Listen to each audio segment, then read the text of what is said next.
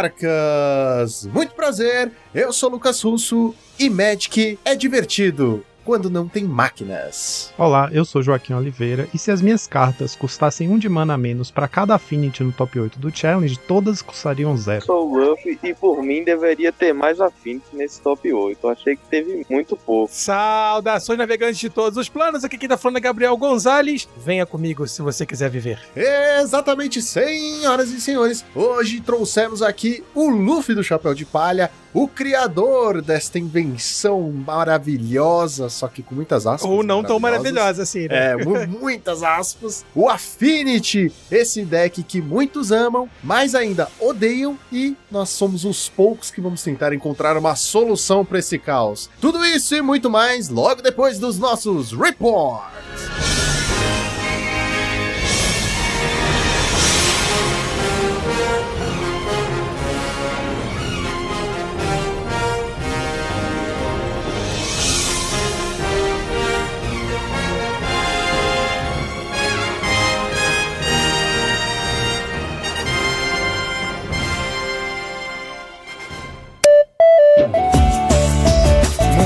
Muito bem, Joaquim, preparado para mais uma semana de Pauper neste maravilhoso podcast. Cara, nem eu, nem você, nem ninguém tá preparado para essa semana de Ai, ai, Pauper não, né? De Affinity. Pois é, cara, foi uma semana complicada. Mas sabe o que não é complicado, Joaquim? Não é nada complicado você entrar no site da X-Place e garantir as suas compras. Exatamente, pessoal. Nós viemos hoje falar da X-Place, que é a patrocinadora principal do time. Lembrando vocês que eles estão na Black Friday, então corram para aproveitar o máximo das promoções, certo? São produtos com até 50% de desconto, pagamento via Pix ou transferência bancária, você recebe mais 5% de desconto e o melhor, usando o cupom de desconto Monarch5, vocês ainda levam mais 5% de desconto. São produtos com até 60% de desconto. Então fiquem ligados lá na X-Place que tá sempre rolando promoção. X-Plays, onde o seu XP vale o dobro. E agora, Joaquim, vamos para o Challenger do sábado. Vamos lá, respira fundo, Lucão. Bom, o nosso episódio de hoje do podcast vai. A discussão principal, né, depois dos reports, vai se focar nesse metagame. Então a gente vai tentar abreviar aqui né, a parte de leitura do meta, a gente chegou no fim de semana estopim, né? Toda vez que a gente tá passando por um momento do Pauper em que tem alguma coisa problemática acontecendo no, no formato, a gente tem um, né, um crescendo daquele deck problemático, daquela carta problemática, até que chega um fim de semana que é o dia da implosão. E a gente acabou de passar por isso. Nesse último fim de semana, dos 16 decks do top 8 entre sábado e domingo, a gente teve 13 affinities. Cara, isso significa que só 3 decks não foram affinities entre sábado e domingo no top 8. É, é um, um domínio, uma opressão absurda. Você já viu aquele filme chamado Exterminador do Futuro? Já. Matrix? Já, pois é. É. Cara. Pois é, é isso, a revolução das máquinas. É, tudo começa assim, né? É, eu robô.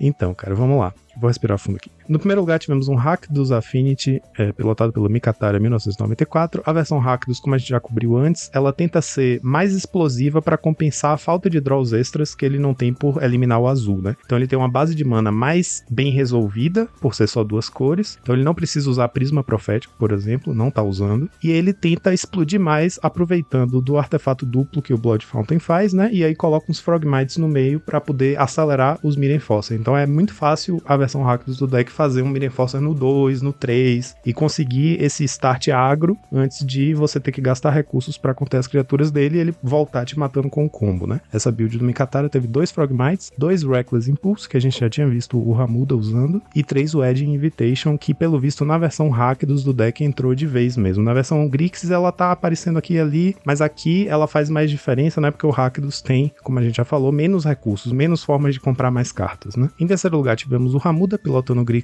Affinity, a versão dele com uma cópia de Wedding Invitation e cortando um Prophetic Prism. Em quarto lugar, tivemos o Grixis Affinity pilotado pelo Luan GNE, também a build bem tradicional, muito próximo da build do Luffy, com dois Durez de main deck. Quinto lugar, Crixus Affinity, pilotado pelo Darth Kid. Esse aí passou pro lado negro da força mesmo, definitivamente. Com um Durez de main deck, a build bem próxima da do Luffy também. Em sexto lugar, tivemos Exocrato 1989, também a build tradicional do Grixis, é, um Durez de main deck. E em sétimo lugar, fechando o sanduíche, um Rakdos Affinity. Então tivemos Rakdos no primeiro, Rakdos no sétimo e cinco Grixis no meio.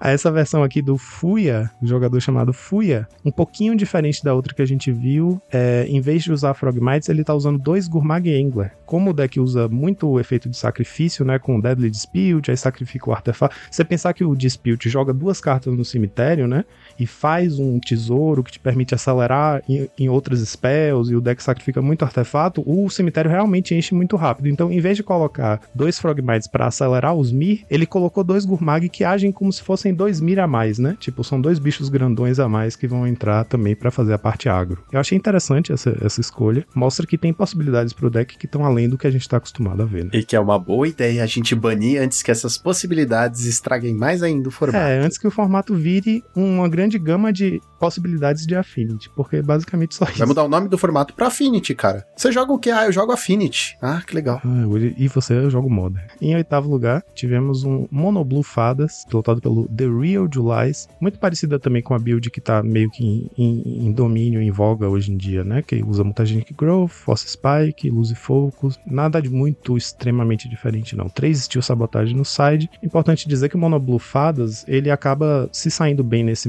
porque se o deck vem curvadinho, ele consegue conter muito bem o desenvolvimento do Affinity, né? Ele impede o Affinity de fazer tudo o que o Affinity quer fazer. Se você abre fazendo mana fada, o Affinity normalmente começa com a lente virada, né? Não faz nada no turno 1. Então, a partir do turno 2, o oponente tenta fazer um prisma, você tem Spells Tutor. Aí no turno você bate, faz seu ninja, baixa sua land, o oponente tenta fazer o prisma de novo para achar a terceira lane, você tem um Force Spike. Aí você vai contendo todo o desenvolvimento dele enquanto você se desenvolve batendo com o ninja, né? Então o deck acaba tendo um jogo, tendo uma cadência de jogo, né? Uma curva que combate muito bem a curva de desenvolvimento do Affinity. Por isso a gente tem visto o Mono Blue muito bem nesse meta. E ainda assim ele precisa de muita sorte para tudo isso acontecer. Pois é. Exatamente, tem que começar certinho. E se vocês repararem, os outros do X deram uma bela sumida, né? O B e o R sumiram justamente porque o Affinity está com tanto recurso e tão rápido e explosivo que os UX estão ainda tentando resolver a mana e o Affinity já explodiu. O Monoblue tem essa vantagem de que a mana dele é mais suave, né? Tudo de uma cor só, é só achar a ilha, baixar a ilha, acabou. E se você olhar mais atentamente ainda, você vai perceber que qualquer outro deck sumiu. E os top decks foram: primeiro lugar, duh, Affinity, 16 decks, 30% do meta, óbvio. Segundo lugar, Boggle, 7 decks, 13% do meta. E terceiro lugar, Dimir Fada, 5 decks, 9% do meta. E agora vamos para o Challenger do domingo. No domingo, a gente teve 6 Affinities no, entre os 8 decks, é, sendo que o primeiro e o segundo lugar não foram Affinities. Então, pelo menos, não foi o Affinity que levou. Mas, né?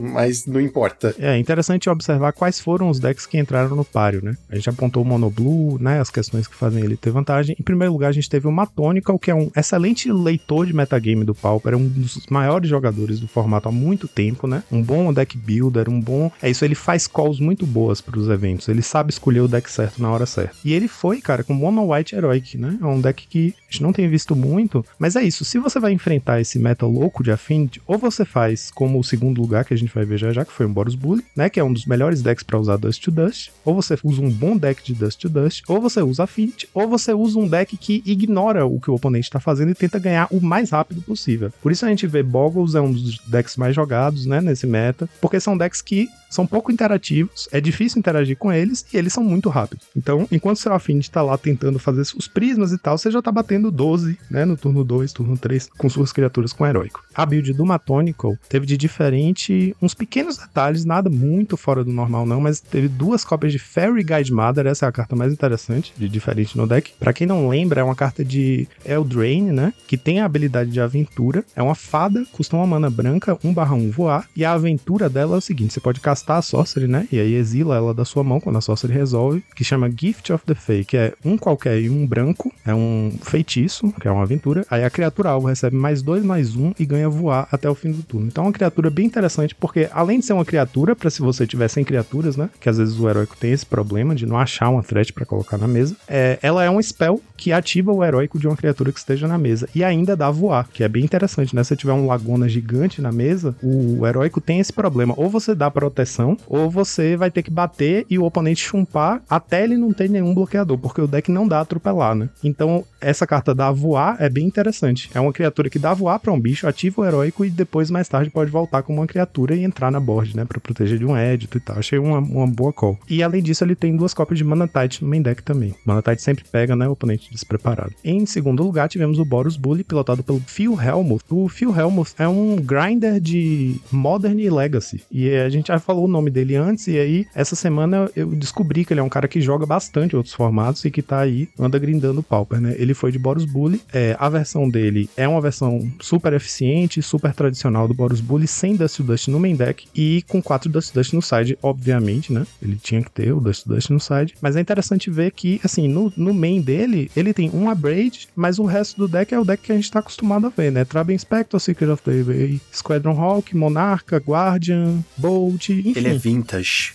se chama vintage, ele é clássico. É o clássico, cara. Então, eu acho que isso mostra, por exemplo, que se você tá jogando de Boros, às vezes é melhor ter um main deck consistente do que jogar nessa aposta cega do Dust Dust no main, né? Porque tem muita gente fazendo isso nas ligas e tal, que acaba dando certo algumas vezes se você for pareado muito contra Affinity. Só que, assim, as pessoas fazem isso porque como você tem quatro cópias de Fates Looting, né? Você tem como descartar o Dust se você estiver jogando contra um deck que não é Affinity. Mas não deixa de ser uma carta morta que tá no seu main deck deck, né? Que você vai ter que sidear para fora no game 2. Então, talvez seja uma, um bom indicativo aqui de que jogar com Dust no main talvez não seja a melhor ideia. Melhor você ter um plano próprio, né? Ter um plano do deck para executar no main deck, e aí você tem o Dust no side. Interessante notar que ele tem dois strains no main deck, né? A gente costumava ver o Bully jogando com quatro strains, mas aqui ele tá só com dois no main e um no side. Em terceiro lugar, tivemos o Beiço de Geia, nosso querido Beiço, pilotando Grixis Affinity. A build dele. Esse sim foi pro lado sombrio da força. Foi, cara. Esse abandonou a luz e, e foi com tudo. O Beiço a gente sabe que ele é um grinder mesmo, né? Tipo, então,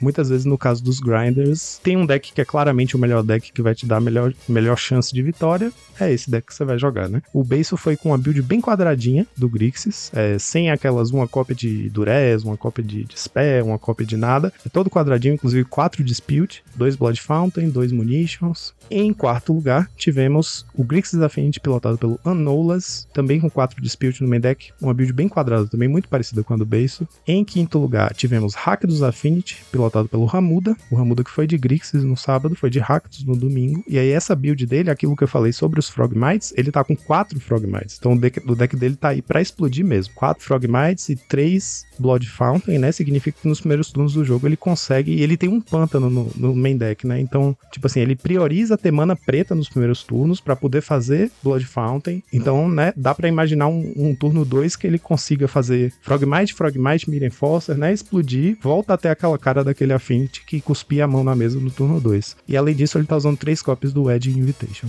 É interessante notar isso, porque o Edge Invitation é uma carta que você pensa logo no Atog, né? Tipo, ela tá, já tá lá na mesa, já entrou um turno anterior, e aí o Atog vai poder bater sem ser bloqueado. Mas ela também é bem relevante quando você tá batendo com o Mirror Forcer, né? Ainda mais uma build que o Mirror Forcer entra mais cedo, você garantir que o Mirror Forcer vai passar, às vezes vale a pena sacrificar o, o, o Invitation para poder passar com o Mirror Forcer e dar 4 de dano na cara. A gente vai discutir muito em breve é, com o Luffy, que é um especialista no deck, mas sobre a importância desses danos que passam no começo do jogo para reduzir a quantidade de vida que você tem que tirar do oponente quando você for combar. Em sexto lugar, tivemos o Grixis Affinity do Condescend, mesma build do sábado. Em sétimo lugar, Grixis Affinity do Rob85TX, e ele jogando com três Gear Seeker Serpent no main deck, a gente nunca mais tinha visto, né? Oitavo lugar, fechando esse top 8 aí, o nosso querido Luffy do Chapéu de Palha, que tá aqui com a gente hoje para conversar justamente sobre o Affinity, sobre esse meta louco. E nada mais justo, nada né? mais justo. Ficou em oitavo aí, a build dele com dois Durez, um Fling só e uma cópia de Wedding Invitation entrando no lugar do quarto Prophetic Prism. Engraçado, eu acho interessante que ele tá usando um Fling só e a gente vai discutir isso logo mais, justamente porque acho que o deck deixou de depender do Fling, né? Hoje em dia o deck ganha muito mais com o discípulo, né? Sacrificando o Atog com o discípulo na mesa do que precisando resolver um Fling. Então o Luffy cortou um Fling aí. E os top decks foram, primeiro lugar, Affinity, duh,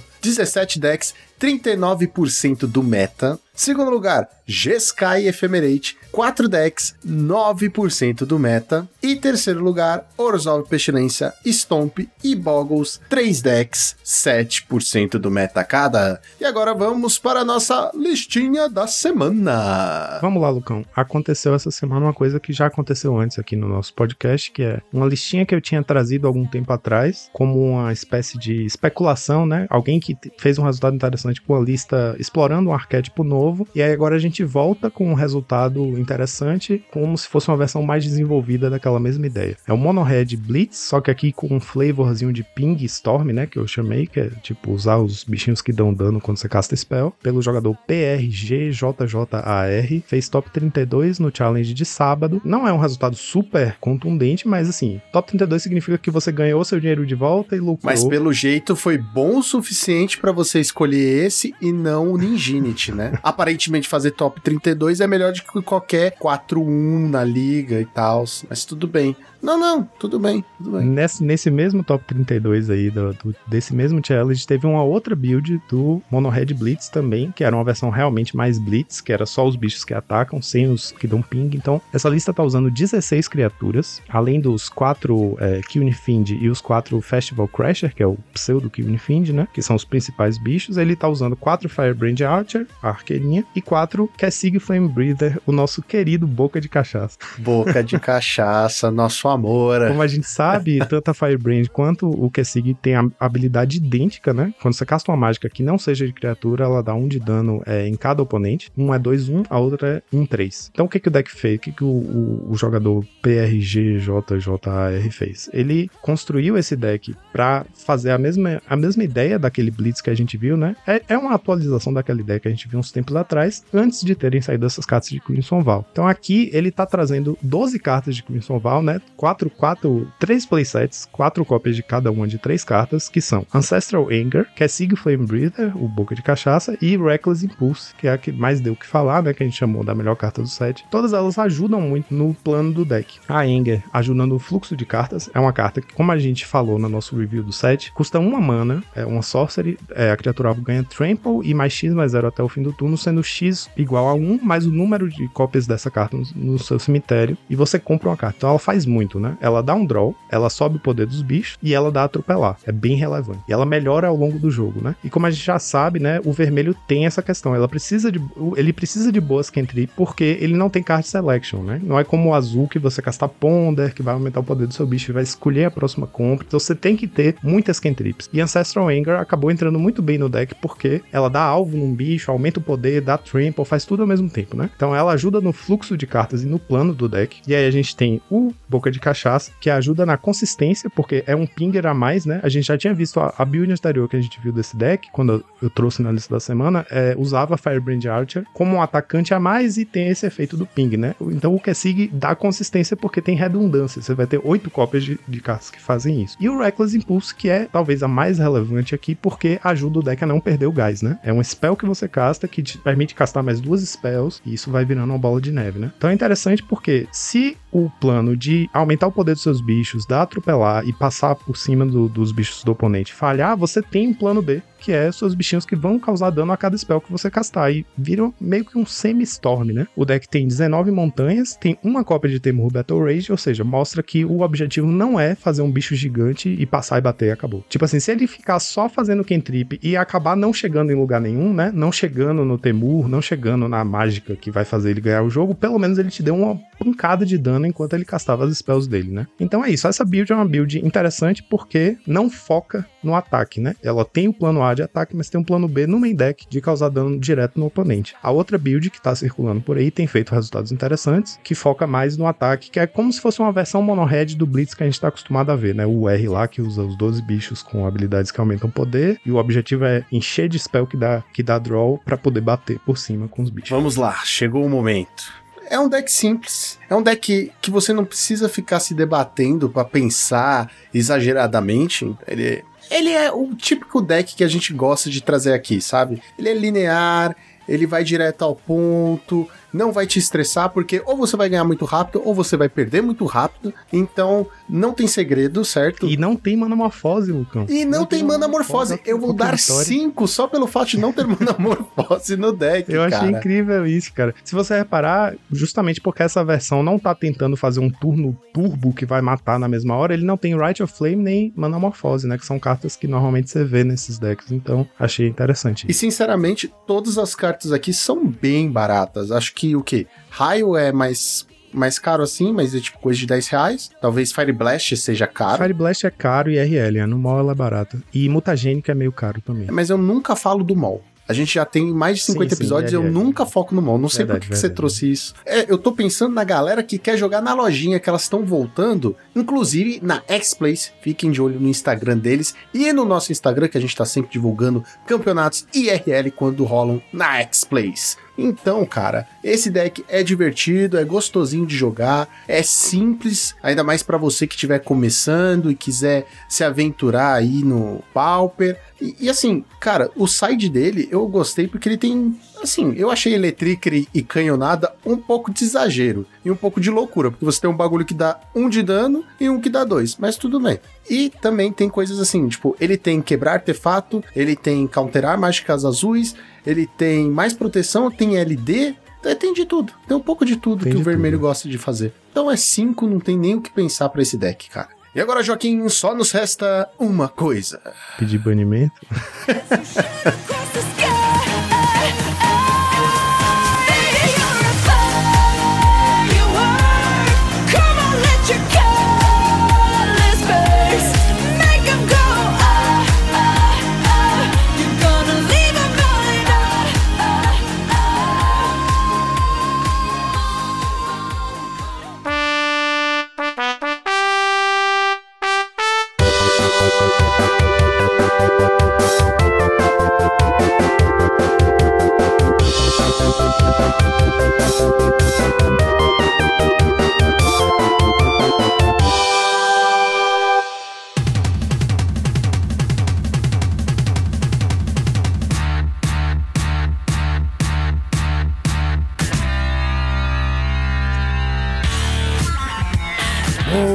Muito bem, senhoras e senhores, hoje viemos aqui falar sobre este deck que está causando dor de cabeça para todos nós. Por que eu digo todos nós? Porque afeta IRL, afeta o MOL, afeta Challenger, afeta a Liga, afeta tudo. Como vocês ouviram nos reports, nós tivemos no Challenger sete decks de oito foram Affinity. Correto. Em um dos challenges. E no outro, 6 de 8. Então, nós resolvemos fazer esse episódio e trouxemos o Luffy, que é um dos protagonistas da porra toda aqui que tá acontecendo. Eu diria que é o culpado. Eu acho que a gente tem que começar a abrir o programa dizendo que ele é o cara. Eu culpado. acho. Eu não sei se ele é o culpado. A gente vai fazer, na ele- verdade, o, o julgamento de Luffy. Ele é o réu. Isso, o nome do episódio, tá? Ah, é o nome verdade. do episódio é esse, julgamento de Luffy. Isso. É isso. O julgamento de Aí Luffy. não. One Piece, o julgamento de Luffy. Próximo episódio de O Julgamento de Luffy. Aí mostra o que vai acontecer. Aí toca a música do Law and Order, né? Tan, tan, tan, tan, tan, tan. Mas, Luffy, você sabe que você tem uma parcela de culpa, assim, de 90%, tal qual o Challenger do sábado, né?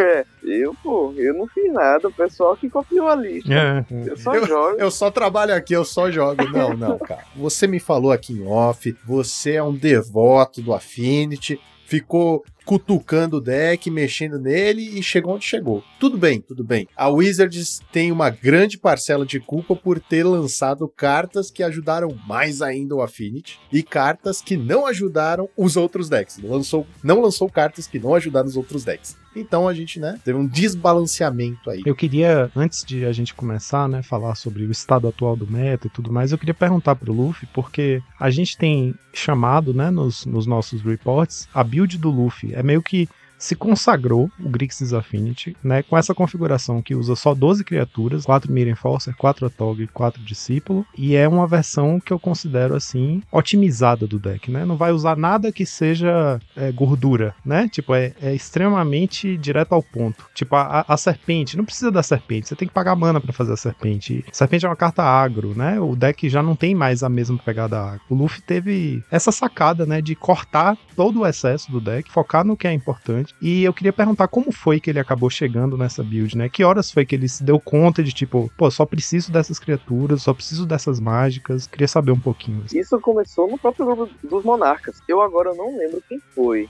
Foi o Fernando, se foi o Cabrita. Eu realmente eu não lembro quem foi agora. Mas ele tinha me perguntado se eu não achava bom usar mais Deadly Dispute no deck. E eu pensei, talvez. E eu fiquei pensando, no que é que eu vou tirar pra colocar? E aí eu pensei em cartas que eu não tava gostando. Tipo, o Wishing Well tava ficando muito pesado, não queria mais usar Frogmite porque tava ficando muito morto. E coloquei tudo de draw, porque eu, eu tinha o pensamento de, se eu colocar tudo, eu vou achar, por causa da quantidade de draws, achar as cartas que eu preciso. que realmente então eu importam, né? coloquei quatro Ico, porque eu botei quatro Dispute e usava Makeshift. É, senti que precisava usar dois por causa da meta de Uberfadas. E também porque eu tirei as criaturas do deck, só deixei 12. Então ele é uma win condition alternativa. Foquei só nisso, em draw e no combo. É, o deck acabou virando uma. Tem um, tem um termo que a gente usa que se originou no Legacy, né? No Vintage, nos formatos eternos, que ele virou um Turbo Xerox, né? Que é um deck que, tipo assim, ele tem tantas cartas. Ele tem tantas cartas que dão. Turbo Xerox. Turbo tá? Xerox. Caraca, cara. No Pauper a gente tem alguns decks Xerox, assim, que são, por exemplo, o B-Fadas, o R-Fadas, o B-Delver, que são decks que tem tantas draws e tantas cantrips pra filtrar as draws que você vai ter sempre o mesmo núcleo de ação no deck, entendeu? Então não à toa o Affinity começa a jogar quando ele começa a cuspir os bichos na mesa, né? Faz o discípulo e aí começa a sacrificar coisas e tudo você vai perdendo vida. Todas as, as matches contra o Affinity são um pouco parecidas, porque ele acha as cartas importantes muito fácil. Significa que, tipo assim, ele vai ter oito draws, né, de, de draw 2 e várias, vários artefatos que quando entram dão um draw. Esse tanto de draw vai chegar nas cartas que você precisa. A gente chama isso de Xerox, porque o deck vai virando, tipo, toda match é uma cópia, entendeu? Porque você chega nas cartas que importam. Foi uma sacada fundamental, eu acho, para o deck funcionar na forma que ele funciona, né? Tipo, é como o Luffy falou, o Frogmite estava ficando morto na mesa. O Frogmite no Affinity basicamente tinha virado um degrau para o Miriam Foster, né? Tipo, ele tá ali pro Miriam Foster pisar nele e cair na,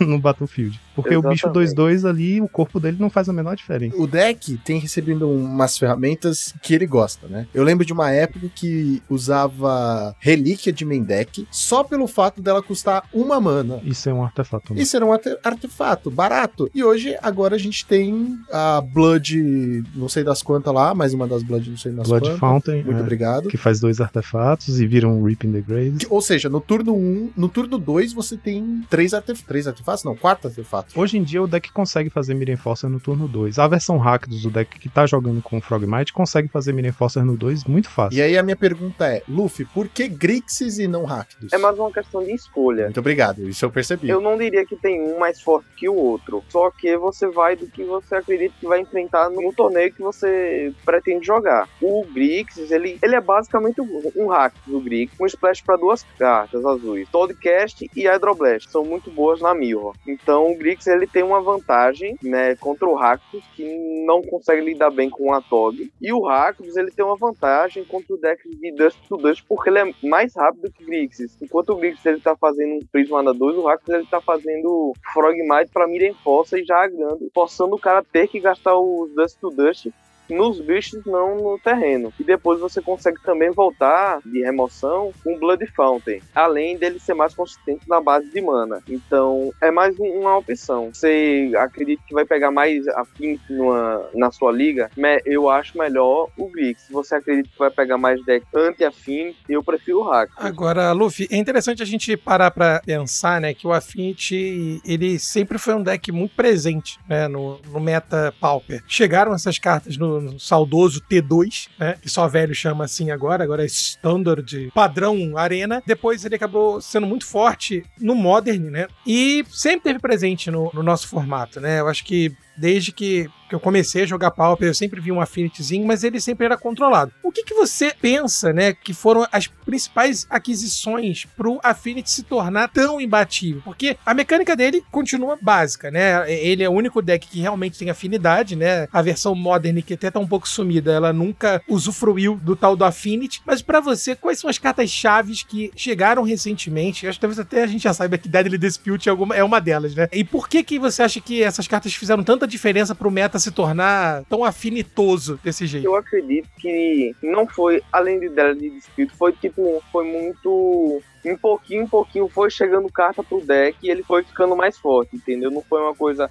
Pá, saiu essa carta aqui ele ficou agora imbatível. Quebrou o formato, né? É, sim, Exatamente. MH2 até dá pra dizer por causa do Sojourner e das lentes. Atualmente eu acredito que Dela de Disputa é é uma carta muito roubada, velho. Tu É dá isso, absurdo. compra três. Toda vez que vem essa carta na mão, eu digo, essa mão tá boa, velho. Não, não importa o resto. Duas além de elas, mas tá sim. boa. Blá, blá, blá, blá, veio Deadly Dispute e segue o jogo, né? Cara, tem jogo que até quando você só tem land pra sacrificar, ela é muito boa. Exatamente. E, e com relação à fonte de sangue, né, que a gente até falou recente, quando fizemos a análise da coleção de voto carmesim, você acha que ela causou um impacto substancial no deck? Porque eu tava até discutindo com um amigo meu, né, o Pedro, mandar um beijão aí pra ele também, que escuta a gente. Essa mecânica de sangue, por exemplo, né, ela não era tão forte assim. Eu falei, cara, essa mecânica é muito maneira, e não sei o que, eu tava super empolgado, porque eu tinha acabado de gravar o programa, né, e eu fico exatamente, sei lá, um dia animado com a coleção depois que eu gravo e depois eu desanimo de novo. Mas o que, que você acha que foi o impacto dela, assim, na, no Affinity em si? Você acha que ela é responsável por essa chuva aí de maus elementos de Affinity no, no mundo? Não sei se ela é responsável, mas eu acredito que ela deu um gás a mais pro pessoal que tava já jogando continuar com o deck. É uma carta que, dependendo de quantas você usa, você inabiliza os decks que usam remoção que não é de exílio. Por exemplo, um Befato, se você começa turno 1, Blood Fountain, o cara já pensa, eu vou ter que dar quatro turnos, eu vou ter que gastar mais duas remoções nesse drop 1 que o cara fez agora. Além de dar velocidade pro deck contra esse decks de Dust to E Dust. tem o lance também de que, tipo, você pagar quatro manas pra sacrificar ela a partir do quinto, sexto turno do jogo, muitas vezes você consegue pegar de volta dois Miren Force e já baixar na mesma hora de graça, né? Exatamente. Pegar discípulo e a Tog. Exatamente. Você sai de uma situação, às vezes, que você tá sem bicho na board e você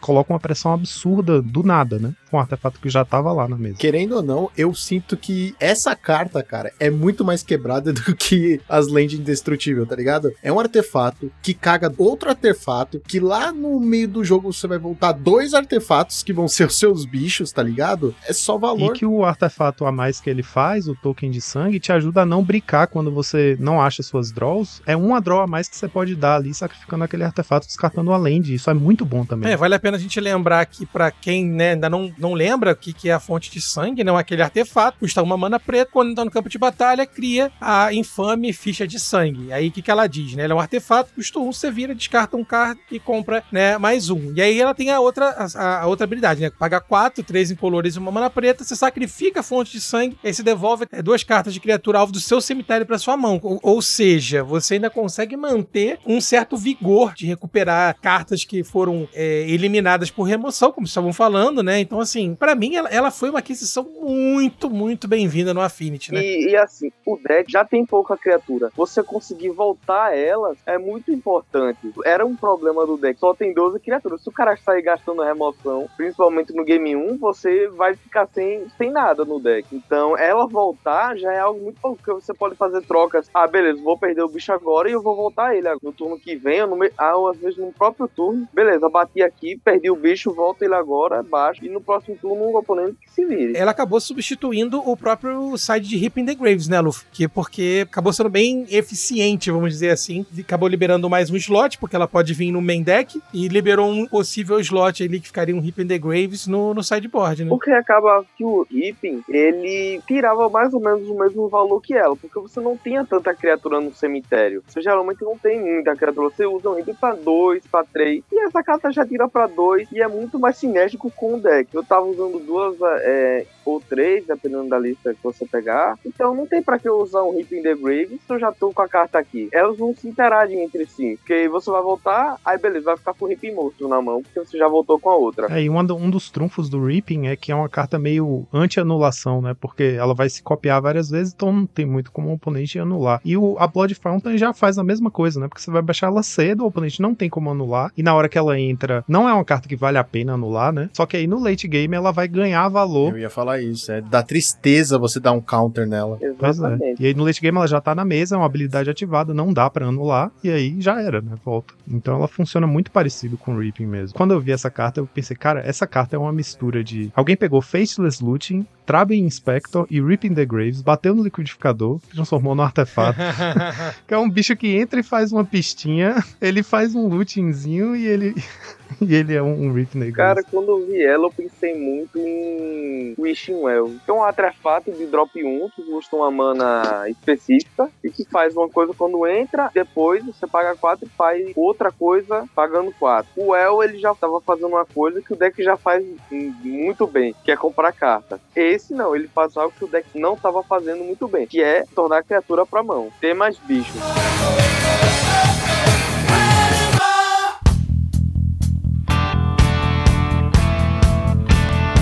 Bom, eu queria recapitular, né? Como o Luffy falou, a sacada dele pra chegar na build que ele chegou, né? Porque, tipo, Recapitular é outra habilidade, não?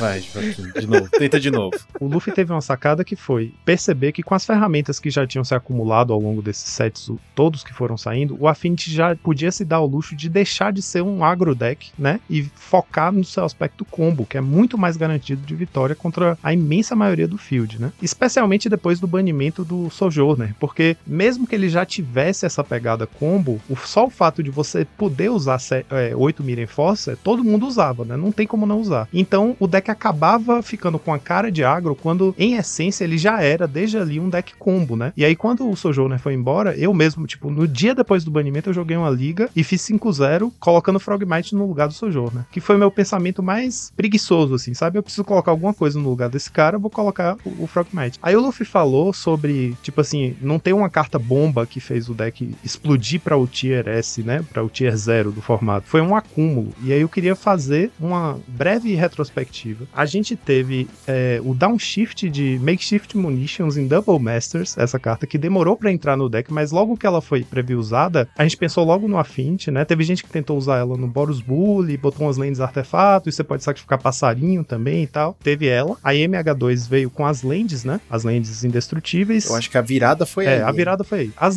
eu acho que foram um ponto de inflexão, assim, porque o Affinity, como você falou, Lucão, sempre foi patrimônio do Pauper, né? Sempre fez parte do nosso meta. Só que ele tinha duas grandes fragilidades. Tipo assim, é como se fosse assim, é um deck que, tipo assim, ele tem esse luxo de ter uma carta muito poderosa que é o Atog, né? Que pode comer todas as suas permanentes, ficar gigantesco e ser jogado na cara do seu oponente. Mas em troca disso, ele tem a fragilidade imensa de que as lentes dele são todas muito fáceis de destruir. Então, é um, um canhão de vidro, né? Tipo, fora Dark Steel Citadel, tudo ali é muito fácil de matar com gorila, com Ancient Grudge, com Dust to Dust e tal. E outro problema que ele tinha é, ele dependia muito da Chromatic Star e do Prophetic Prism para consertar a mana, justamente porque ele tinha uma gama muito curta de opções de land artefato. Eram quatro de cada cor e quatro Dark Steel. Então acabava que o deck às vezes enfiava, não sei se vocês lembram, mas assim, usava 18 lands, era quatro City of the Synod, quatro Great Furnace, aí quatro da terceira cor, que às vezes era verde, às vezes era branco, às vezes era preto, né? Então, quatro, sei lá, Tree of Tales, e aí enfiava pra finalizar as quatro Dark Shield Citadel, e as duas últimas era sempre assim: uma Vault of Whispers pra ter um Reaping no side, e uma Ancient Den pra ter um Leave No Trace no side. Era sempre tinha a ver com os splashes do side, Ou, né? ou, tipo, usava um terreno Às básico. vezes, é, pois é. Depois que entrou o Wildfire também, né? Botar um- uma ilha ali pra poder você ter uma land pra buscar no deck. Então, o que acontecia? Se, se sua mão vem com uma esfera, por, uma estrela cromática, por exemplo, que te permite filtrar mana, mas uma vez só, e aí você filtra, faz a coisa que custa mana, mas não acha o prisma, o deck se embananava todo. Ele se. Ele dava rasteira na própria perna, caía né? Às vezes o deck se atrapalhava demais com a mana. Essa era uma das questões. E a outra questão era essa que eu falei, de a mana ser muito frágil. A base de mana dele era muito fácil de atacar. Não à toa, o gorila era o predador do Na deck. verdade, ele se mantinha sendo um deck extremamente explosivo, com uma reação rápida, porém. Ele não tinha resiliência. Exato, né? Eu acho que essa- essas cartas que chegaram, elas tornaram o deck resiliente. E assim, a gente sabe que é, você jogando torneio, você não precisa ter um deck explosivo, né? Porque o Magic é sobre probabilidade, o Magic é sobre sorte, né? Alguns diriam, mas a constância da probabilidade é que faz o seu deck ser bom ou não, né? Porque a gente já teve vários exemplos em diversos formatos de decks muito bons que você pegava, ganhava ou perdia. Era o tudo ou nada, ok? Mas decks campeões, decks que se mantinham muito tempo no meta, eram decks que conseguiam ter a constância e a resiliência, que é o que o Affinity não tinha, né? Então isso pra mim foi o diferencial mesmo, E essas lands, aí é isso. Em MH2 a gente teve um ciclo de 10 lands, que são todas de duas cores, né? Que geram mana de duas cores. Elas entram viradas e viram para adicionar mana de uma das duas cores e, e são indestrutíveis. Então, o que, que essas cartas fizeram? Elas resolveram os dois problemas do Affinity de uma vez só. O primeiro problema, que é se atrapalhar com a própria mana, né? Perder para si mesmo, porque não tem a mana da cor certa na hora certa. E a outra, a base de, de mana ser frágil e fácil de destruir. Então, elas resolveram os dois problemas. O deck já não tem mais as fragilidades que ele tinha. Tudo bem que quando as lands saíram, por exemplo, uma coisa que eu apontava é, pô, são muito boas as lands, mas quantas lands que entram viradas o Affinity vai poder se dar ao luxo de usar, né? Porque o deck antes não usava nenhuma que entra virada, ia passar a usar várias. Hoje em dia ele usa cerca de oito, né? Por aí. Na verdade, eu acho que tá usando cerca de 6. Seis, é. Da base de mana que são 18. É porque ela entrar virada também atrapalha né, o deck. Entrar virada atrapalha o deck. Aí você corta a cena, Challenger do sábado, tá ligado? Atrapalha. Sim, mas é por isso que ele usa 6 das 18. É um terço da base de mana são lentes que entram virados. Não dá pra ser mais que isso. Incomoda, não é que atrapalha, incomoda. Não, então, é porque é o suficiente pra garantir a proteção do deck. em si, Exatamente, né? é. Você mantém ali a resiliência, a constância contra Fazer o, fixing Não fa- e dar a proteção, Isso, o mínimo exato. necessário. Porque se você começa a usar mais, 7, 8, o deck vai ficando mais lento, né? É por isso que, por exemplo, o Gorila, depois de ter passado um, um belo período de férias, tá voltando a trabalhar, porque o pessoal percebeu, ó, o deck usa um terço da base de lentes destrutíveis, ou seja, ainda tem do- 12 que eu posso destruir. Então, vou colocar o gorila aqui, porque realmente, assim, o jogador de Affinity não pode se dar o luxo, por exemplo, de abrir uma mão que tem duas lands, um prisma, draw, é, discípulo, jogar a mão fora só porque as duas lands são destrutíveis, né? Tipo, tudo bem, pode ser que numa match pós-side você queira se precaver e ligar pra garantir que você vai ter land que fique na mesa. Mas hoje em dia com Dust to Dust, por exemplo, né? Se, veio as lands que você precisa pra castar suas spells, você vai manter, cara. Você não vai poder ficar selecionando se ela é indestrutível ou não. Aí depois a gente teve a adição de Deadly Dispute, não foi? É, em Forgotten Realms. Foi a única carta que saiu em Forgotten Realms. Que tá todo mundo atrás. E aí depois de Forgotten Realms, a gente teve alguma no primeiro Innistrad ou não? Acho que não, né? Hum, na primeira Innistrad, não. E não aí agora nada. a gente teve tanto Reckless Impulse, que tá jogando no Ractus, né? Meio que pra compensar a falta de draws. Eu ainda não tô muito convencido dela também no deck. Principalmente a Blood Fountain. né? Mas, cara, a, a Reckless Impulse é um teste. É o famoso. Ah, estamos animados, vamos testar isso aqui em todo lugar. Você sabe como é, sempre acontece isso. Tipo, 300 decks usando Reckless Impulse e não fazem nem sentido no deck só pra ver qual é. Daqui a pouco a gente vai ver o Tron jogando com Reckless Impulse só pra ver qual é a do, da carta. Mas não quer dizer que ela é boa. Agora, Blood Fountain, ela obviamente é boa. Custo de mana baixo, nas cores do deck. Artefato, volta bicho no leite. Quer dizer, não só artefato, caga outro artefato e volta criaturas lá no leite. Então, essa É era triste, bem né, óbvia. cara? Não, é, é ridículo, é, é estúpido. E a gente chegou então nesse ponto em que a confluência de todas essas adições pro deck, né, tornaram o deck extremamente eficiente no seu plano de jogo, né, focado em, em realizar seu plano de uma forma que ele tem tantas draws que muitas vezes o deck não precisa fazer nada. Ele não precisa se preocupar em colocar uma threat na mesa, porque uma hora ele vai acumular tanto recurso que num turno ele pode cuspir tudo na mesa, fazer dois discípulos, usar Tog, sacrificar, morreu. A pessoa jo- jogando só se preocupando em fazer sua mana, fazer sua seu prisma, fazer sua Icor, comprar suas cartas, uma hora você vai ganhar o jogo. Então por isso é, tem tanta gente jogando com o deck, né? Não é à toa, a gente teve um, como a gente viu nos reports, no domingo o percentual de jogadores jogando com a Affinity foi 40%, 39% do meta. Porque realmente o deck é tipo assim, quando tem um deck que tá tão forte, tão, né, na frente do resto, se você tá jogando e você quer fazer resultado, você quer ganhar seus tickets, não tem por que você jogar com um deck que não seja esse, né? Que não seja o deck que é absolutamente mais forte. Então, uma coisa que eu tava falando com o Lucão também, agora ele ficou tão forte, mas tão forte, que você não precisa realmente jogar bem com o deck pra conseguir ganhar com ele. Ele não te pune. É um deck que não te pune por errar. Não tem É, punição. ele não te pune tanto por errar, e é um deck que a maioria das pessoas já tem, porque as cartas que não que são dele própria são baratas, e as caras é o que vão em todos os decks. Então todo mundo tem, e é um deck fácil de lutar. Rápido, porque eu não vou jogar com É, ele. uma pergunta que eu ia, eu tava pensando aqui, na verdade, era justamente isso, né? Porque toda, todas as vezes que a gente observa decks ganharem a proporção que o Affinity está tomando, eles acabam impactando muito dentro da economia do Magic. Né? Eu digo que nem a economia IRL, porque eu acho que são mercados completamente diferentes, né? O mercado IRL e mercado mall, não só pela questão dólar e real, mas enfim, pela questão de oferta e procura, né? É, às vezes a gente observa que no IRL a gente tem uma variante de preços é, alta, muito alta, porque não tem oferta, né? E no mall a gente quase não passa por isso, né? Quer dizer, acho que nunca, nunca passamos por isso, As né? comuns novas que saem no mall não custam nada. Porque o cara abre, é, faz os drafts, aquela coisa toda, e vai enxurrando venda. Então, assim, será que isso impactou? Vocês chegaram a ter alguma informação de variância de preço de uma carta ou outra? IRL eu acho que sim. IRL não, eu vi no mall, Great Furnace e a, e o a Ilha do Affinity, elas aumentaram de preço. Antes elas eram tipo 0.5 ticks, agora elas são um ticks cada uma. Ah, é porque também muita gente nova pegando o deck, né? Muita gente montando. Mas isso porque a ilha tem uma cacetada de reprint. viu? Hoje vale a pena a gente, né, no dia da gravação desse programa, o Great Furnace está 1.53 ticks em média, o City of Synod, né, que também é uma outra carta fundamental, tá 1 ticks, e o Vault of Whisper, ou seja, a base de mana principal do deck tá 0.29 ainda. O que eu considero até um valor relativamente elevado, né? Eu tô tentando ver aqui se houve uma variação, né? Ela já teve em novembro, ela tava até um preço tá um pouco mais alto, quase chegou a um ticks, deu uma caída e tá subindo de novo. Então assim, aparentemente no mall a resposta é rápida, né? É implacável. No físico teve o Duty, né? Que tá caríssimo. O Dispute eu comprei 4 foils, 75 centavos cada, tá 30 reais agora. É surreal, porque tem pouquíssimo tempo. Mas o Dispute tem motivo. Ninguém quis abrir Forgotten Realms.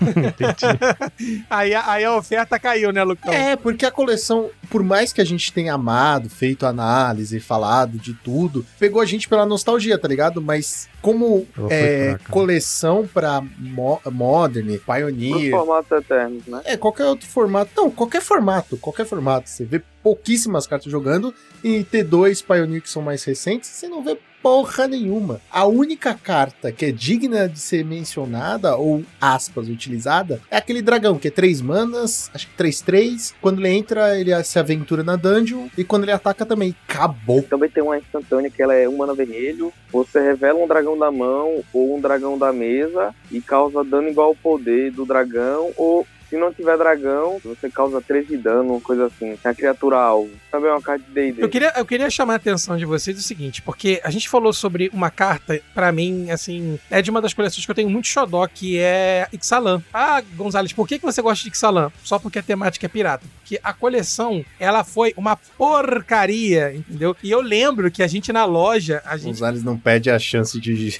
chutar Ixalan, né, cara? Não, então, Puta mas é merda. sério, porque assim, é, a gente na loja abria a booster e falava, porra, olha a rara, a, rara, a famosa rara de Ixalan. E aí você vê que depois de um tempo, a Munitions Rift, né, ela foi reprintada e ela é de Ixalan. Então assim, por mais que Forgotten Realms né, seja esquisito no momento, sempre pode haver aquela possibilidade, né, de construírem né, é, novos sets pra começar a reaproveitar essas cartas. E se bem que ela recebeu downshift também, né, se eu não me engano, porque ela era Foi, foi. ela era, incomum.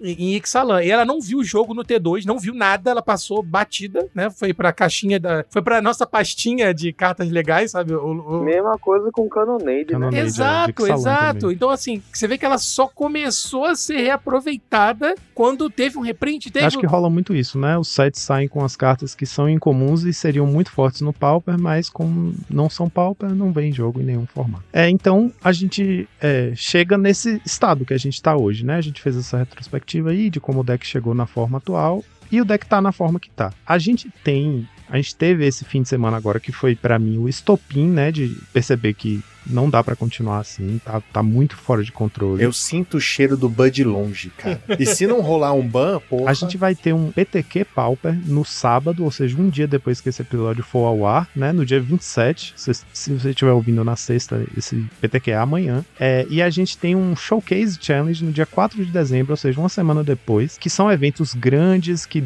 atraem visibilidade para o formato. E em geral, a Wizards tem algum histórico de tomar atitudes de balanceamento de meta logo antes desses eventos grandes. Lembrando a vocês que Fall from Favor foi banida logo antes de um PTQ. Storm também. Shatterstorm também, pois é. E só que a Wizards não se pronunciou ainda. Tudo bem, a gente tá gravando cedo, na segunda-feira. Pode ser que haja algum pronunciamento na terça ou na quarta. Assim, eu tô achando improvável, mas tem histórico, sabe? De fazer um, um banimento de emergência. Agora, o problema, e aí eu vou entrar na questão que eu quero propor a gente discutir aqui. Banir o quê? Porque como o Luffy falou, né? A fala do Luffy é muito importante por isso, porque não, não teve uma bomba, teve uma série de coisas que foram dando vantagens incrementais até o deck chegar onde ele tá. Então, tipo, o que que você tira Pra não quebrar a perna do deck pra ele desaparecer total, mas dar uma nerfada pra ele voltar pro nível dos outros decks do formato. né? Então, eu quero já trazer aqui que tem muita gente falando do Atog. Deixa o meu bichinho lindo. Pois é. O, o lance é que Pois todo é, mundo cara, tem. Eu acho que eu ia ficar muito sentido com a Tog indo embora. É, eu também, tá? Eu também não queria que banisse o Eu não Atog, queria, mas é mais por uma coisa assim do coração, tá ligado? O Atog assim? é um dos símbolos da, do Magic do Pauper. Quando você fala assim Pauper e você vai falar dos decks, você fala, ó, tem esse aqui. E aí logo você fala, ah, é o Affinity. Aí você lembra do Atog. Você fala, ah, tem o Befadas. Logo você lembra da, do Atorn, do Ninja, tá ligado? Ele é a cara do deck. Sempre foi a cara do deck. Então é mais esse sentimento. Por outro lado, eu entendo o porquê. Porque ele é a carta, aspas, combo deck. Ele é quem mata, ele é quem finaliza. Sim, sim. Gente, mas vale a pena a gente lembrar que o Atog sempre esteve no meio de nós. É, Ele sempre é. esteve no meio de nós. Então, assim, a gente tem que tomar um,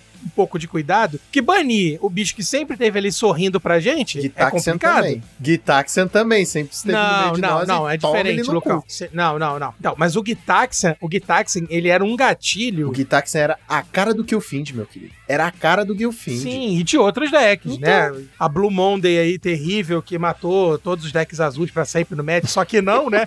Mas assim, a gente precisa ter um pouco de preocupação com o próprio formato. Enfim, eu tô muito irritado com essa enxurrada de Affinity, até suviei aqui pra falar. O Atog sempre esteve ent- entre nós. Cabe a gente pensar, e aí cabe a gente não, porque eu não sou pago pra pensar, né? né? Alô, Wizard, como a gente cria substâncias pra combater isso? Porque senão a gente vai começar a voltar àquela regra do ban, entendeu? Cria-se o, o Oco, bane-se o Oco. Cria-se o Shift, o Shift Stop, bane-se o Shift. Então, assim, vai ficar sempre isso, Sim, vai sabe? ficar sempre isso. Mas no caso, agora, a única solução que a gente tem é banir pro próximo evento, entendeu? É, então. não esse é torcer o para que problema. coisas novas venham. Faz, faz uma DLC aí. pra- Alô, Wizard, faz o DLC. Isso aí, poder- o banimento de emergência, coleção de emergência, correção no Pauper. Eu acho assim. A minha opinião é, que aliás é a minha opinião desde antes deles banirem o Sojourner. Eu não achava que ele devia ter ido embora. Eu não acho que ele era o problema. A questão é, como eu falei, o deck historicamente sempre esteve aí. O Atog sempre esteve aí sorrindo pra gente. O discípulo sempre esteve no formato e não jogava. Atog Fling sempre foi a, a- o topo da curva quando o Affinity era um deck agro, né? Ele tentava encher de 4-4, aí você se virava pra tentar matar os 4-4, aí de repente você gastou todos os seus recursos ali, top deck com Atog, tá com Fling na mão, você morre. Mas não era opressor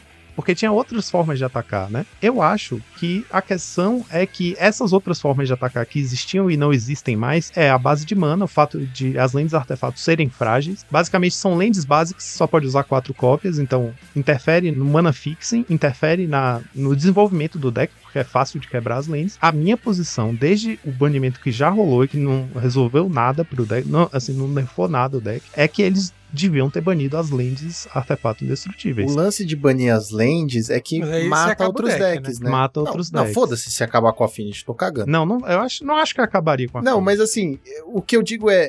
O meu lance é que você vai matar outros decks por causa do Affinity. Isso que vai me deixar chateado. Tudo bem, o Jund, ele tá nessa configuração nova por causa das lentes que são indestrutíveis, certo? Ela vai voltar àquela configuração antiga que.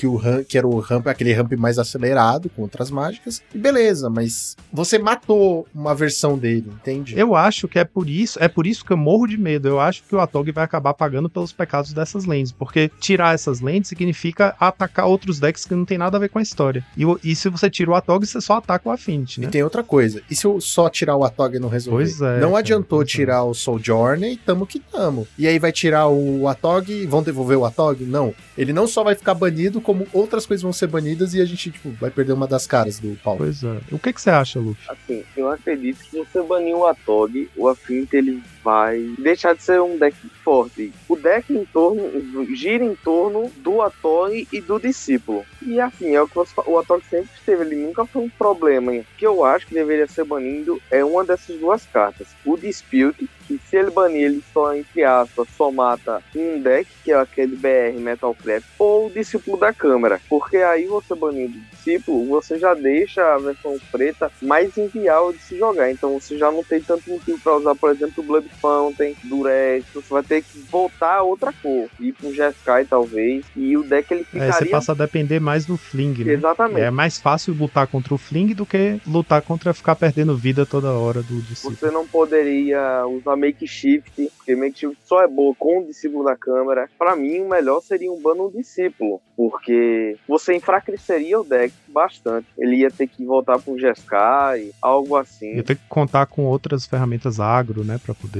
colocar pressão na bola. Engraçado, a gente nem pensou no discípulo, né? É, cara, e na verdade, quando eles baniram o Sojourner, no, no parágrafo que eles falaram sobre as coisas que eles consideraram banir, eles falaram que uma das considerações foi o discípulo da Câmara. nem Tava, tava tava, pô. Tava. Não, tava, tava. tava, sim. já usava, Não, tava, já usava tava, tava assim. Tilt de discípulo. Então, é, é porque justamente não, é- não, não formava a trinca do- dos infernos, entendeu? Pois é. Essa que era a questão.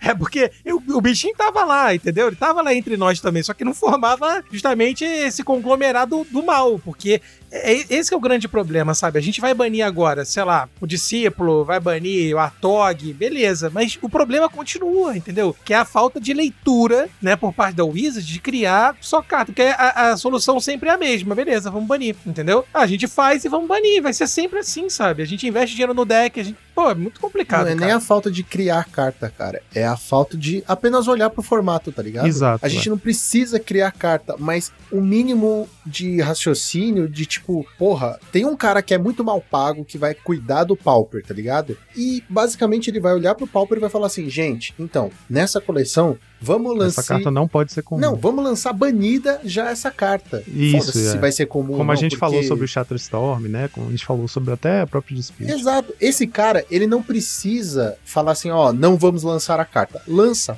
Foda-se. Tô cagando, lança. Mas lança banida no Pauper. Quer lançar por causa do. Ou pode lançar e, é, e mandar assim: olha, beleza, a gente lançou essa carta, mas a gente tá de olho nela porque a gente sabe que o power level é maior. E aí, se vê que deu problema, tira a carta. Mas você já avisa o pessoal: ah, essa carta pode dar problema. A gente sabe que ela é um problema e a gente tá de olho nela. A pessoa já saberia que, hum, beleza, eu tô me arriscando a jogar com a carta. Mas que ela tem potencial de ser banida. E esse é o lance, tipo, só precisava ter alguém que prestasse atenção no formato. A questão é essa, né? Tipo, muita gente fala esse argumento, assim, de que, ah, não acredito que banir é solução. A solução é entrar em respostas melhores. Mas a gente já sabe, a gente teve um episódio só pra isso. A conversa com o Gavin Burry, ele falou explicitamente, claramente, e sem a menor vergonha. Não é uma coisa que eles têm vergonha. É tipo, o Pauper não é pensado quando eles estão criando cartas para os sets novos. Eles não pensam no Pauper. Eles não falam, vou fazer isso aqui porque vai viabilizar tal arquétipo. Não, isso é viagem da galera. O que entra no Pauper entra quase que acidentalmente. Então o nosso formato é resultado desse processo quase aleatório, né? Tipo, não tem nada a ver com a gente o que, que sai como comum. A gente acaba calhando de pegar aquelas cartas. E aí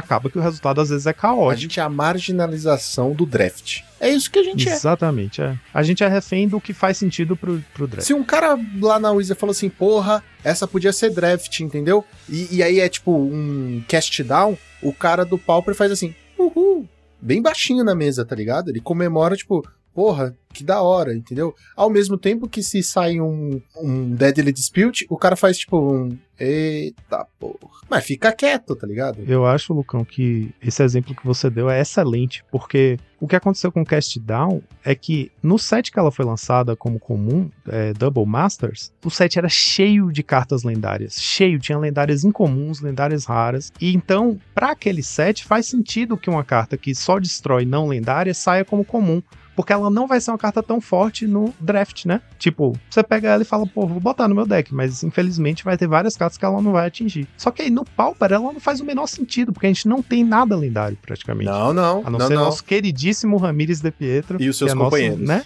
né? Seus companheiros. Ramires de Ramires Pietro e os de Pietro, que é quase um mascote do quase um mascote do podcast nessa altura. Mas enfim, falando sério, é uma carta que entrou basicamente é um terminate só preto, né? Então acaba que entram umas coisas que não parecem não fazer sentido pro nosso formato, mas é porque foi resultado de um outro processo que o Pauper não tem nada a ver. Concordo com o Luffy e com você de que o ideal seria a gente ter alguém que tá ali garantindo uma salvaguarda do nosso formato, né? Falando, olha, essa carta a gente sabe que é problemática e a gente tá de olho. Eles até fazem isso, mas a gente já viu quanto tempo eles demoram pra responder, né? Fall from Favor foi lançada, eles morrendo de saber que era problemática. Não, Demorou um tempão pra ser Shatterstorm, banido. Shatterstorm cara. é a mesma coisa. É. Todo mundo, todo mundo, não teve um puto que não falou essa carta vai destruir o formato, dito e feito.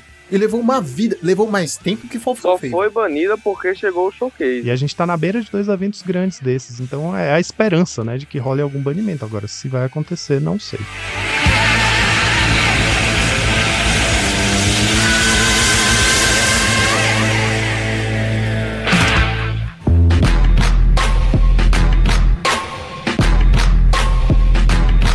Mas literalmente acabou de acontecer esse caos de dois challengers ter uma porrada de Affinity. Se a. Não, peraí. Agora eu falar sério. Se a Wizards não fizer nada, cara, aí é um descaso muito escrachado, sério. E é um descaso até porque, tipo assim, primeiro, é um descaso que prejudica a imagem do formato, porque, né, um PTQ de um formato acaba atraindo atenção, porque vem gente de outros formatos pra tentar qualificar, vem gente, né, chama atenção pro nosso formato, coloca ele nos holofotes. E aí, se o meta do PTQ for essa coisa horrorosa de 40% Affinity, vai ser um desastre, porque vai ficar com a imagem horrível do Pauper. E a segunda coisa é que o Luffy mesmo sabe disso. Os challenges desse fim de semana agora, eu joguei no sábado, ele jogou nos dois. A quantidade de jogadores foi muito, muito menor do que a média e tá caindo. Isso sempre acontece quando o meta tá muito ruim, né? Quando tá muito dominado por um deck só, a quantidade de gente interessada em jogar diminui. As ligas, você fica horas na fila esperando encontrar um par pra jogar, né? A- as pessoas estão menos interessadas no formato. Então, enquanto o formato não tá saudável,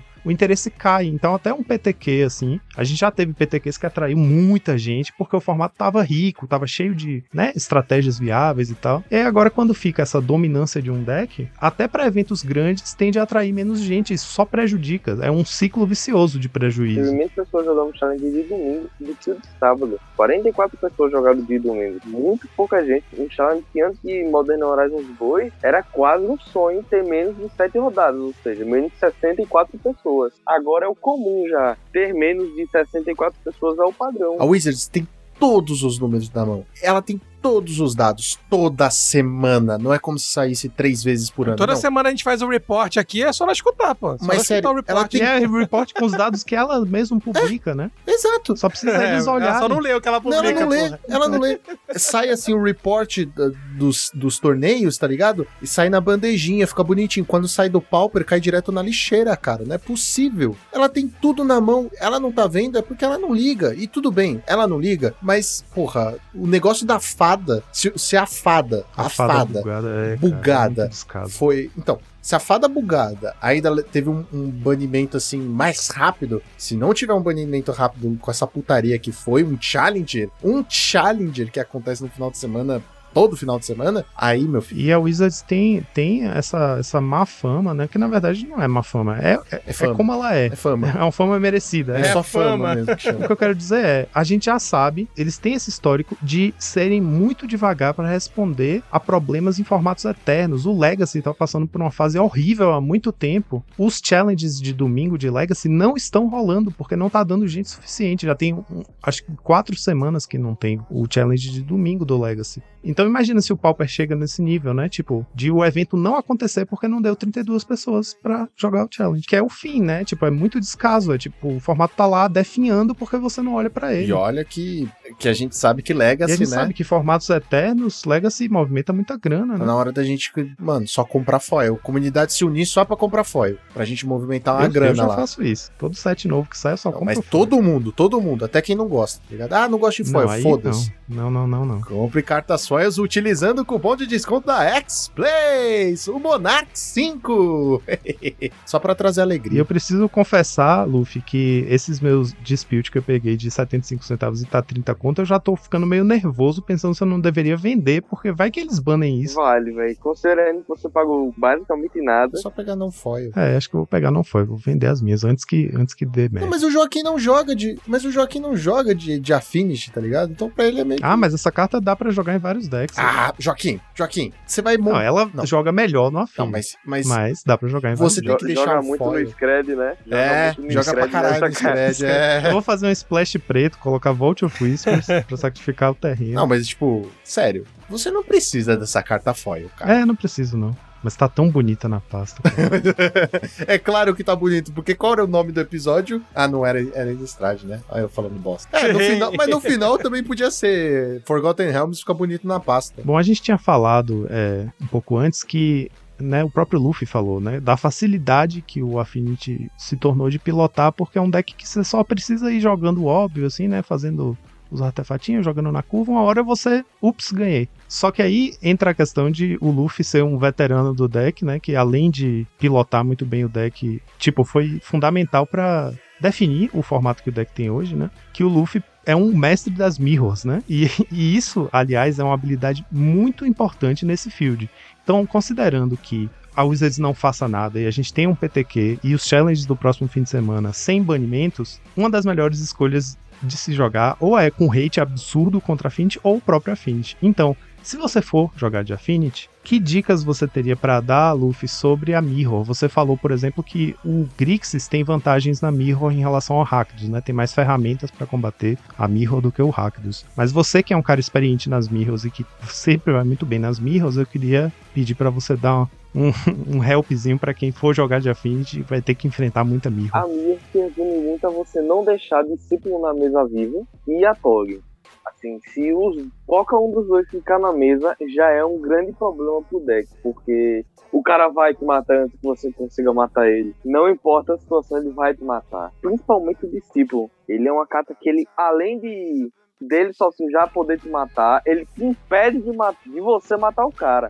É, é, é uma carta que, assim, quanto mais você tiver, maior a sua chance de vitória, porque dois discípulos na mesa, você basicamente inibe o ataque do cara, porque o que ele sacrificar, ele vai tomar de dano. Eu recomendo você colocar side, focar em Hydroblast, porque você não pode deixar o Artog entrar com o discípulo. Deixe munitions na match, não tire pós-side, porque ele é importante para matar o discípulo e para finalizar. Então, às vezes, o munition também é bom para tomar o Hydroblast no lugar do Atog. Ele vira um para-raio pro Atog, né? Porque é uma carta que tem que ser tirada da mesa e aí o oponente gasta o Hydroblast e libera o Atog. Então, o importante é você deixar discípulo e a Tog vivo na Mirror. A Mirror, infelizmente, está sendo muito decidida por quem, quem tá- tem mais sorte. Eu ou você. Pronto, aí é, o- é o cara que ganha. Que saudável isso, hein? Porra, aí- aí é só jogar no dado também, né? Pra que jogar uma match inteira? Não, e nessas horas é que acaba que a pessoa que tem habilidade e experiência com o deck domina sobre os que estão pelo oba-oba, né? Que é o caso da grande maioria. Você joga liga hoje, você vai enfrentar um monte de affinity, mas tem muita gente que não tem a menor ideia do que tá fazendo.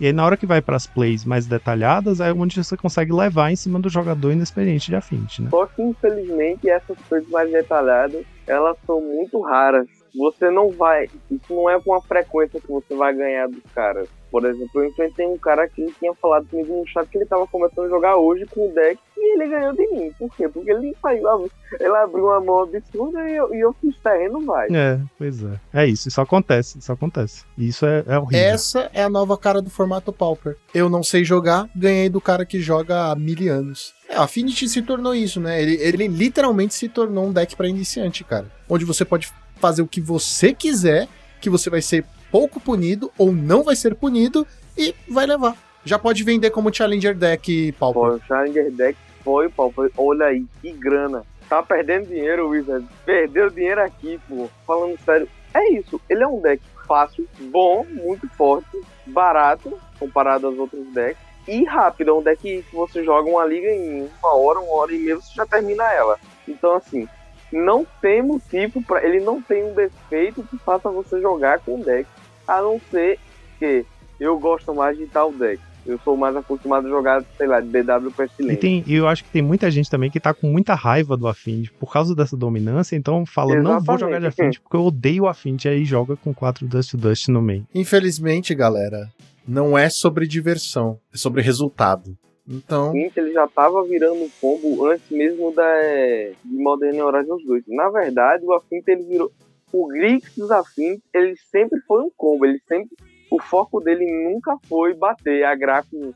O, o as criaturas eram para tirar a vida do oponente, não necessariamente para matar ele. Tipo, ao contrário de um Jeskai, do Jeskai do, ou do discípulo com, com a Tog, meio que Era só pra diminuir a conta do Fling, né? ao contrário do Jeskai, que ele queria te matar, fazer bichinho cedo e te matar, do Temu, que era fazer 4x4 sair te metendo porrada, e tinha o Fling plano B, o, de- o Grix não. O Grix ele adota a posição dele.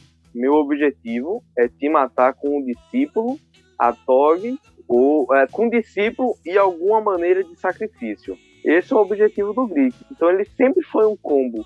Ele nunca foi um deck agro. O, o agro que ele tinha era para drenar a vida do oponente e finalizar com o discípulo. E hoje, como a gente tem Deadly Dispute que sacrifica artefato, tem a própria Blood Token do, do- da Blood Fountain, tem a estrela cromática, você tem outros sacrifícios incrementais que você vai fazendo ao longo do jogo que vai tirando a vida do oponente, igual as criaturas costumavam fazer antes, né? Você vai lá com o discípulo na mesa, você sacrifica um tesouro pra fazer uma mana, já tira a vida do oponente. Você destrói um, um Mirror Força do oponente, ele já perde vida. Ele é um deck que o, um problema que eu também vejo nesse de Bano Atog, o Atog ele é, ele é uma criatura que ele, ele é que te mata, então ele dá aquela impressão que ele é o problema, porque é ele que te finaliza, tá ligado? Não é o, o discípulo, ele sozinho, ele não faz nada, pô. Ele, ele- tu faz ele turno 1, ele tá é um bichinho barra 1, vai te causando daninho. Não é ele que te mata. Não é ele que você faz, baixou o discípulo, assim, pelo menos, sem você conhecer direito o deck. Ele não é ele quem te finaliza, não é ele que, pô, é esse bicho que vai e bota a pressão. E na verdade, ele é. Ele não parece, ele é só um bichinho humano barra 1, mas ele é que te mata. Ele é o verdadeiro Tem caos. muita gente que comete o erro de deixar ele na mesa, né? Ele resolveu falar, depois eu lido com ele. Ele tá me batendo um só, só mas aí. É, tem, tem, tem muita gente que, que eu faço assim, mirem e discípulo na mesa. O cara dá o galvão que não mirem força. Eu, Obrigado, senhor. Exatamente. Porque aí quando Ele já perde um de cara tá vida e deixa o bicho Ou baixar um na make mesa. shift, o cara.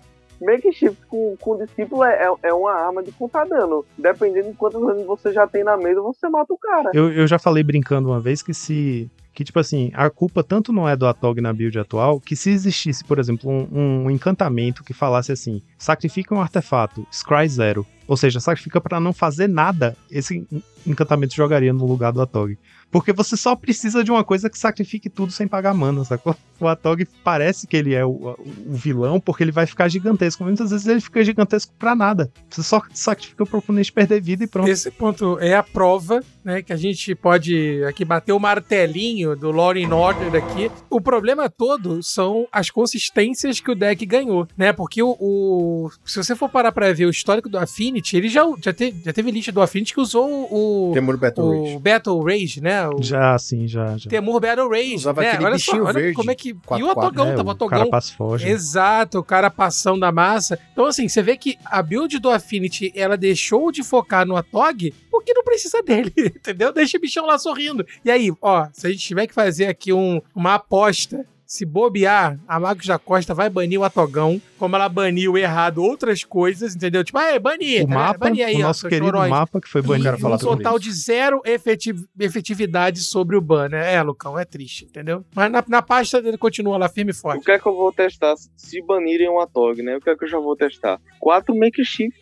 discípulos, vamos embora. Viram controle, viram controle, controla e É, um- lei seja o que Deus quiser, o né? discípulo e o, e o negócio e mata, Um tá? super, vai ficar super grind, né? Essa, essa lista Ela funciona funciona hoje, se bobear. É, se fizer é. lá hoje, não ela funciona. É o Affinity O Atogless. lance é que vai ser assim: a pessoa que vai indicar as cartas pra banir, se ela for bem inteligente, ela não vai banir uma só. Vai ter que banir mais de uma carta do afim. Vai ter que ser assim um. Eu duvido Então, que eu a Wizard faça isso. Eu tô falando que no Vamos mundo ver, ideal, Eu vou, eu vou mandar um Zé Delivery de cerveja pra sua se casa banir, aí. se- eu se- acho que tem que ser um isso. Atog e um, ou um discípulo. Ou o makeshift e o discípulo, entendeu? Vão ser. Se a pessoa for consciente, vai ser mais de uma carta. Eu acho que as, as cartas que o Luffy falou, Dispute e Discípulo, eu acho que seria um bom. Então vende logo o Deadly. Gente, Então vende aí, gente, não tem. Não, não, não serão do, não serão, não serão duas.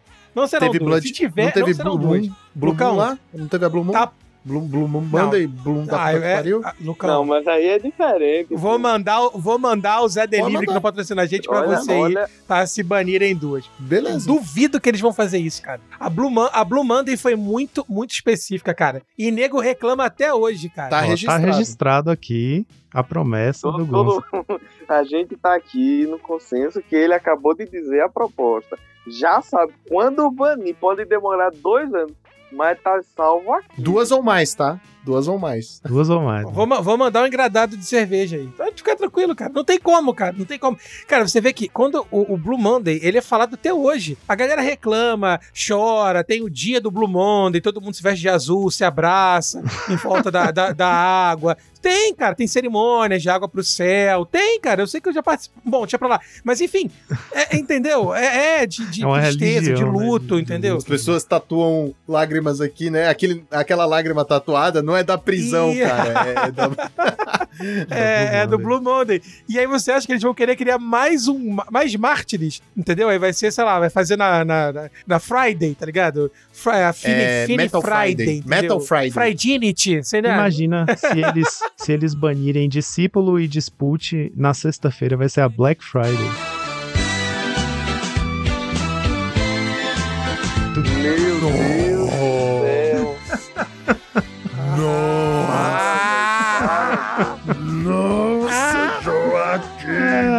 Deus. Aí pronto, agora a gente vai encerrar numa nota melhor, numa nota mais divertida.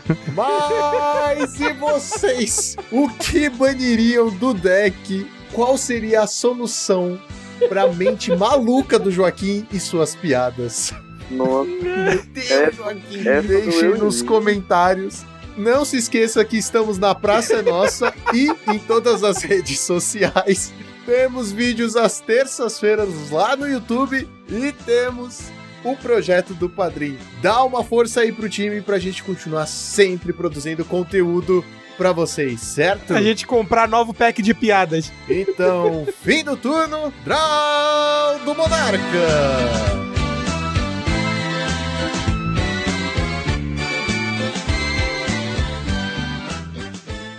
Você tem os discípulos foil? Caraca, mano. Ah, eu precisava desses, desses coisas novas. Enfim, vamos voltar aqui. Vamos. esse- esse- Precisar, você não é, preci- precisava, não, precisar, né? eu realmente não preciso, porque eu não sei essa, essa, nesse- essa coisa que a Wizards faz, tá ligado? De relançar a carta nova com nova arte é uma bosta, mano. Você acabou de comprar eu e não aí quero sai uma arte melhor. Eu comprei o, o. Abrade. A, a Braid, a Braid Foil da nova versão. Nossa, esse Abrade foil, cara. Esse Abrade novo é muito. Tô namorando a Thalia nova. Ah, mas não é pauper, tá? Só pra foda-se. deixar registrado Então, aqui. que eles bem- Você tem, você tem o Humans é, IRL, Gonzo? Tem. Tem. Ah, deck que massa, cara. Pô. É meu pet deck. é Eu achei que você não tinha mais, que você tinha vendido. Não, não, eu, eu, eu não vendi ele todo, não. Na, na época, eu vendi só uns- uma- algumas partes dele, né? E... Metade da Thalia, Algumas partes metade de- não sei o quê. Não, não, eu Cortou vendi, a, eu vendi, eu vendi a base de mana dele, né? Porque eu parei de jogar. E aí a base de mana eu vendi, comprei um carro E popular. agora nunca mais vai ter a base de mana. Porque se você compra um carro Porra, popular mas eu não época, tenho mais, eu não jogo mais RL, né? Mas eu não vou vender o Humans, né, cara? Porque é meu xodó, né? faz, faz proxy. Tá, Faz Mas tá proxy proxy do mesmo, carro. Faz proxy do, Do carro. carro, popular do e carro, não das cartas, verdade. do carro. É. Ah, carro é de verdade, mas o papelão. proxy. Mano, É. deixa, deixa eu falar. Carrinho de rolemã, tá ligado?